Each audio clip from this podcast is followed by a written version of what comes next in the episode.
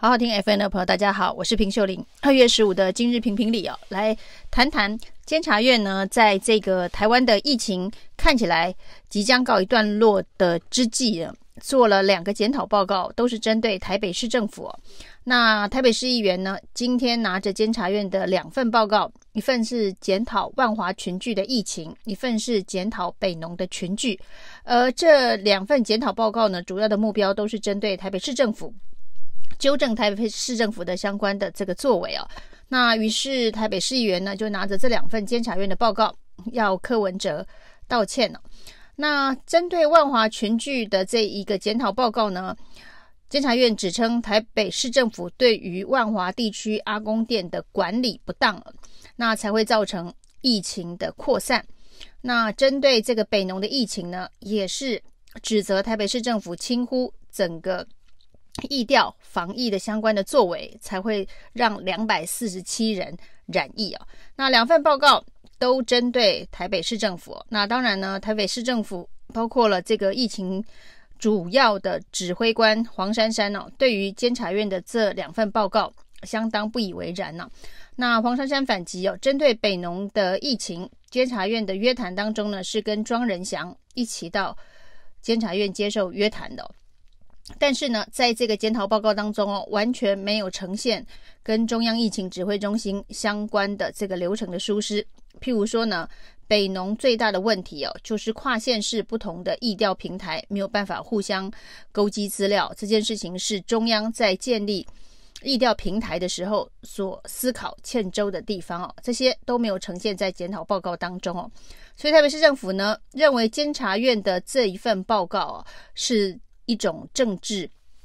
的报告，那这个政治报告主要呢，当然是针对台北市政府。那黄珊珊也进一步质疑，其实像中央疫情指挥中心，包括了三加十一开放的决策，包括了诺富特相关管理失当互踢皮球的问题，另外呢，还有疫苗采购这个不断延迟，造成疫情爆发。支出哦，大家没有疫苗可以应急的相关的状况，那包括了疫调，包括了这个筛检量能的不足哦，一开始胜出，甚至还闹出了校正回归这样子荒谬离谱的疫情疫调数字的发布，那种种的防疫上面的问题哦，如果监察院真的有心要全面的了解。调查整个政府的防疫体系到底出了什么样子的问题，作为日后改善的一个重点的话，恐怕是需要更全面的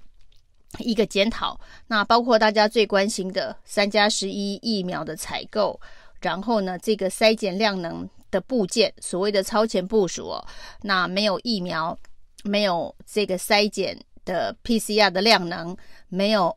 这个筛剂等等。这些慢了很多拍的防疫措施，恐怕才是监察院应该关心的。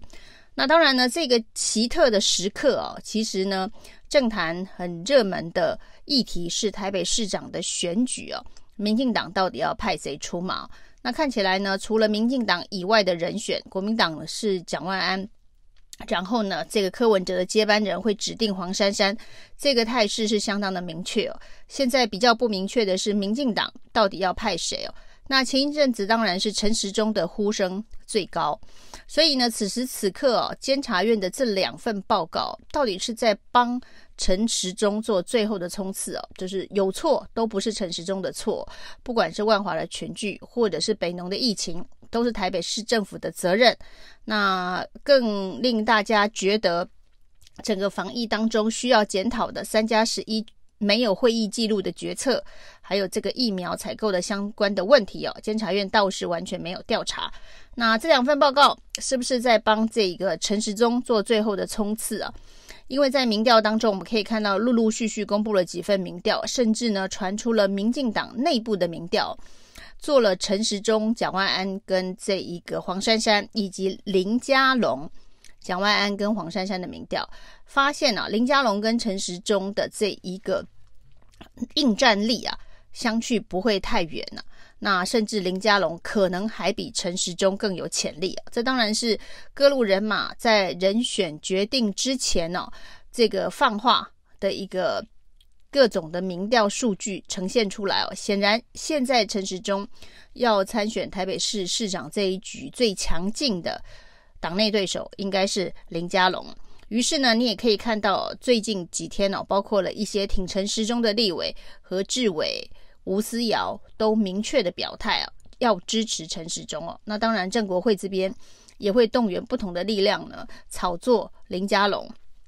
所以，是不是因为民进党党内初选的这个竞争哦？那所以呢，这个战火就波及了台北市政府。那为了让陈时中在防疫的角色凸显，而整个防疫的缺失呢，就是在台北市政府的身上，防疫指挥中心完全没有缺失这样子的一个角色的塑造。那如果是这样哦，真的不晓得监察院的这两个调查的监委哦，这两份调查的报告，万华群聚以及北农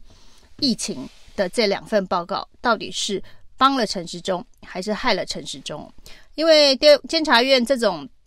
大家一看就目的非常的明确，而且呢，就是见树不见林的调查报告，那针对性很强，那也许。反而后坐力会伤到陈时中了。本来想帮陈时中的，结果呢，这两份报告最后恐怕会害了陈时中了。那另外呢，这个林佳龙的运作可以说是在政治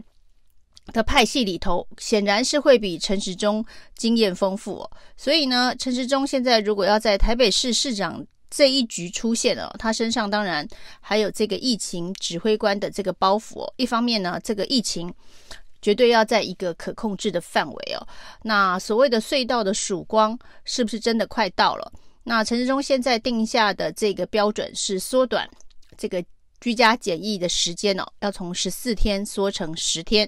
但是呢，先前提条件呢是这个第三季的施打率哦要冲上来，要五成。那也就是说呢，疫情看起来全球都在趋缓，那台湾也要慢慢采取这个边境这个隔离天数缩短、检疫标准放松的相关的措施哦。那显然呢，就是要营造隧道口的曙光这样子的一个局面。那这样子一个局势呢，如果能够在五月之前呢、营造出来的话，那陈时中的确是有可能会被摆上。